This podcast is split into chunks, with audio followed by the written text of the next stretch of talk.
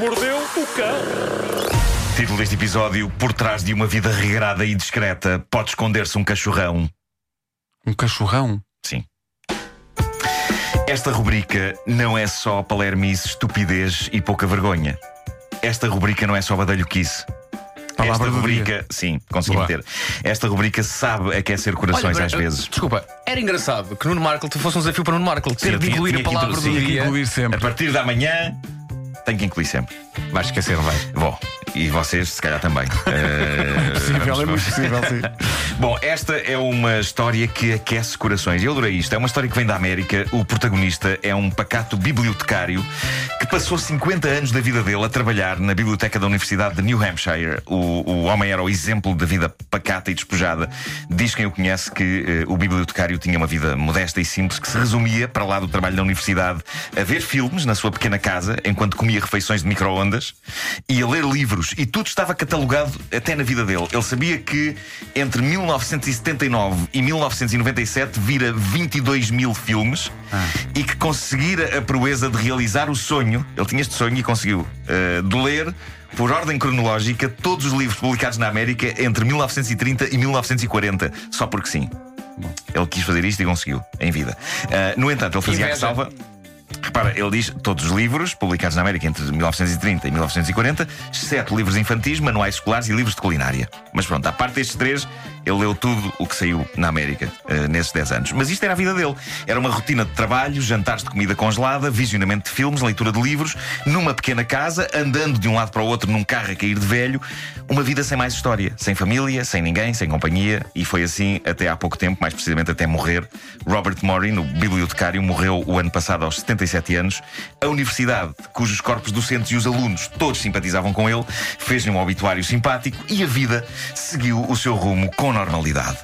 Ou não, o que se passa é que a universidade acaba de receber a notícia mais incrível de sempre. A universidade herdou, por vontade expressa e escrita do próprio bibliotecário, do Robert, as poupanças que o modesto senhor juntara durante a vida. E estamos a falar de quanto? Estamos a falar de 4 milhões de dólares!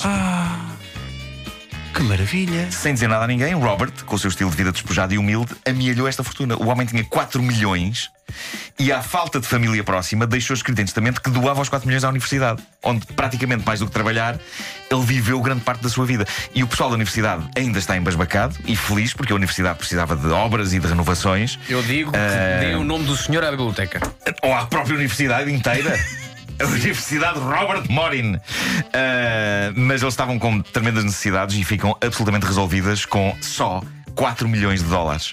4 milhões pacientemente reunidos ao longo de décadas por um homem que não gastava dinheiro a não ser no estritamente essencial para viver. Isto é épico. Eles agora se até podem pôr diamantes na fachada, não? Só porque sim. O nome Só da assim há- universidade. Sim, Sim, em só assim há, há porco. Portanto, o senhor, Bom, o senhor ocupou os seus tempos a, a- a ler e a ver essas coisas, Sim. e, não, e não gastou dinheiro. Não gastou dinheiro, comia só comida congelada. Capitão Iglo, era o melhor amigo dele. Ah, e pronto, e com isto tudo, 4 milhões de dólares. É uma lição para todos nós. Vamos começar a fazê-lo. Para depois podermos doar à rádio comercial quando morrer. Isso. Claro. Claro que sim. Bom, ah, agora, não, espera que eu tenho aqui ainda mais uma, ah, que, é, que é muito boa. Ah, foi- nós contámos uma história bonita e inspiradora. E agora vem badalhoquice. Agora é badalhoquice. Eu, eu- não é mas a nossa ouvinte Ana Matias deixou no meu Facebook, e obrigado por isso, Ana, o link para o site oficial das eleições autárquicas brasileiras. Eleições2016.com.br. E nesse site temos acesso às listas contendo os nomes de todos os candidatos a presidentes da Câmara, ou prefeitos. Prefeitura, diz, não é? sim, sim, E dos vereadores das várias zonas do Brasil. E há lá coisas extraordinárias porque estas pessoas candidatam-se muitas vezes usando não o nome real, mas a alcunha. A alcunha que têm. E há alcunhas tremendas, transpirando credibilidade. Numa rápida vista de olhos pelo site, eu descobri, por exemplo, que há um candidato chamado, lá está, Cachorrão. Quem resiste a votar em Cachorrão? Ah, há também um senhor a concorrer a vereador de Manaus pelo Partido Renovador Trabalhista Brasileiro que se autodenomina Bin Laden. Não. Uh, depois temos um DJ fabuloso, Pá, que eu acho maravilhoso. Temos um gladiador, eu votava num gladiador. Uh, há um homem que concorre a vereador com o, o nome Abençoado Transporte Coletivo. não me espantaria que fosse o nome dele de batismo. Muito bom, Não muito me bom. espantaria. Muito bom. Bastava que tivesse nascido de facto no autocarro. Claro. Epá, e os pais podiam batizá-lo assim. Mas o exemplo que a Ana me mostrou e deixou no, no meu Facebook ainda é mais espetacular. O candidato em questão é um homem sorridente, de bigode, eh, meia idade, está a concorrer para vereador num sítio chamado Catu, pelo partido PSDB. Eh, o nome com que este homem está a concorrer a um cargo público na prefeitura de Catu, aquilo que na ficha dele, no site oficial das eleições, vem respeitosamente descrito como nome para urna, é o seguinte: Bosta Quente. Há um candidato a vereador no Brasil chamado Bosta Quente. Nome que ele escolheu para concorrer ao cargo. É que não é só bosta, bosta já seria tremendo, mas é também quente. Como em acabada de fazer. Bosta quente é candidato a vereador. Senhor vereador, bosta quente. Como não votar em bosta quente?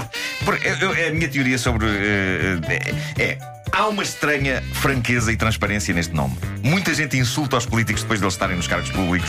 Este homem ainda não está em lado nenhum e já está a dizer: Pessoal, eu sou bosta. Eu sou bosta quente. Vai ao encontro da crítica de que só mudou as moscas, não é? Sim, exatamente. Eu votava nele acho que é provável que seja honesto. É provável que seja honesto. É uma proposta honesta logo à partida É. com o nome, não é? Claro que sim.